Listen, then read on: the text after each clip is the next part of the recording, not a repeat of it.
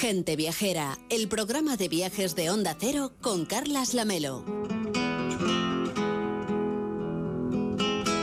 Y con estos acordes nos vamos directos a Málaga, pero no a la playa, sino al interior, a un emocionante recorrido por una pasarela incrustada en la roca. Irene González se ha puesto el casco, las zapatillas y nos quiere llevar por los paisajes fascinantes y los desfiladores de infarto del Caminito del Rey. ¿Cómo estás? Buenos días, Irene. Pues muy buenos días, encantada de poder contaros hoy uno de los recorridos más excitantes que he hecho por una impresionante pasarela de vértigo. Y no hace falta irse muy lejos, la Melo, porque está en el corazón de Málaga, entre los pueblos de Ardales, Antequera y Álora. Y recorre el paraje natural desfiladero de los Gaitanes, que es uno de los más descomunales fenómenos geológicos de nuestro país y que tiene más de 2.000 hectáreas que esconden un tesoro de incalculable valor geológico. Y bueno, es que hace más de hace muchos millones de años estas cumbres que vamos a recorrer hoy fueron un fondo marino que emergió hasta alcanzar pues la altura que tiene hoy, ¿no? Y, y formó el sistema bético. Y así la fuerza de la naturaleza ha convertido los acantilados marinos en los sensacionales cañones fluviales que recorre el Caminito del Rey. Y además el caminito resulta bonito, lámelo incluso antes de llegar, porque se accede por una revirada carretera que lleva hasta el impresionante pantano azul turquesa que se llama Conde de Guadalhorce, que ahí es donde se hizo la casa el ingeniero que construyó el canal, Rafael Benjumea. Irene, según creo, se construyó para que los trabajadores pudieran llegar al interior del cañón para construir así la presa, ¿no?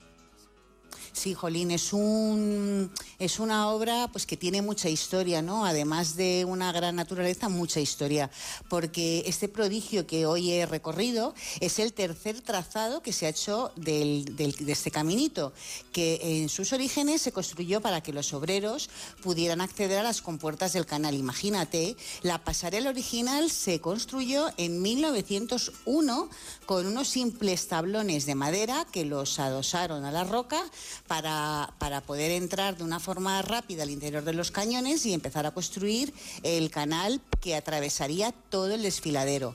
Pero bueno, mm, los construyeron muy bajitos, hubo una inundación y se llevó por delante toda esta estructura, ¿no? Entonces tuvieron que construir un segundo camino paralelo al primero, por encima, con algo de mayor altura, y este se llamó lo que le llamaron los balconcillos.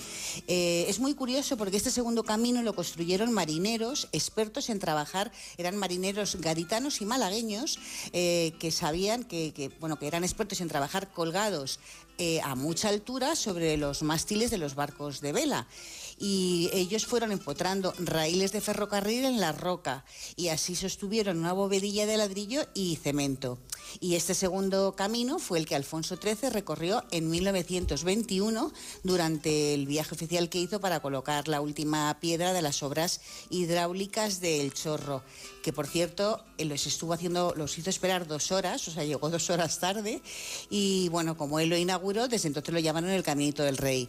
Y ya fue pues parte de la vida cotidiana de la localidad del Chorro y de sus alrededores. Fíjate, lo transitaban desde los niños para ir al cole hasta familias enteras para atajar por este paso de montañas, eh, bueno, pues para ir a los diferentes pueblos de los alrededores. Parece increíble ¿eh? que hace más de 100 años se realizaran estas obras faraónicas. ¿Cómo es hoy en día el Caminito del Rey?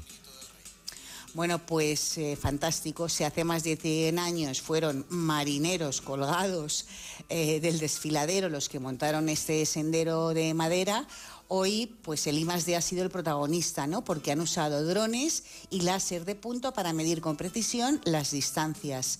Y sobre todo hay que tener en cuenta la gran pericia de los alpinistas, que son los que lo han construido hoy, que ensamblaron las piezas que un helicóptero les iba trayendo desde el aire. Fíjate, el puente se tardó tres años en diseñar y uno en construirlo. Y se utilizaron más de 15.000 tablones de madera, 1.500 metros de malla metálica de acero inoxidable trenzado, o sea, súper seguro. Eh, trabajaron 12 alpinistas, cerca de 20 operarios, muchos ingenieros de I+D y el piloto del helicóptero. Y este titánico trabajo de recuperación, mmm, afortunadamente, ha sido galardonado en los premios Unión Europea de Patrimonio Cultural Europa Nostra bueno, pues por la magnífica obra de ingeniería que, que, han hecho para solucionar el deterioro que tenía y sobre todo por el innovador sistema constructivo que, que han utilizado. Y cuéntanos, esta ruta, ¿no se da un poco de vértigo cuando, cuando vas por ahí? Da mucho lamelo. La ruta va por el impresionante paraje natural que se llama Desfiladero de los Gaitanes. Está sobre la pasarela colgada, esta que han hecho los alpinistas, el helicóptero y los técnicos. Está colgada mm, de las paredes verticales sobre el río. Eh, son ocho kilómetros de recorrido que se hacen más o menos en cinco horas. El recorrido empieza en el edificio que, donde están los transformadores eléctricos y un poco más adelante está la antigua presa y la central de Gaitanejo, que es la que construyó el ingeniero Benjumea y que bueno que Alfonso XIII le chifló. Y a partir de aquí, Lamero, las montañas empiezan a cerrarse, eh, bueno, hasta convertirse en una hendidura mm, donde ya empieza el, eh, el excitante camino, caminito del rey.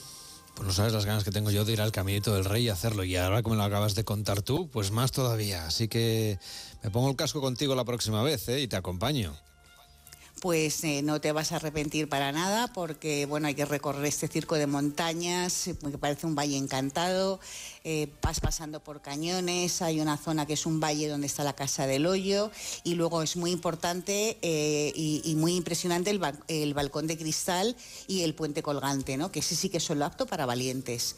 Y bueno mm, va, da si tú me acompañas yo, me atreveré Irene. tú y yo lo vamos a hacer nos ponemos ropa cómoda, calzado. Yo muy valiente no soy, ya te lo digo. ya te digo yo, que se anda que no te he visto yo a ti nadar unas sí, cuantas Temerario sí, pero valiente no. Cuídate mucho, Irene, hasta la próxima. Buenos has vuelto, un beso, adiós.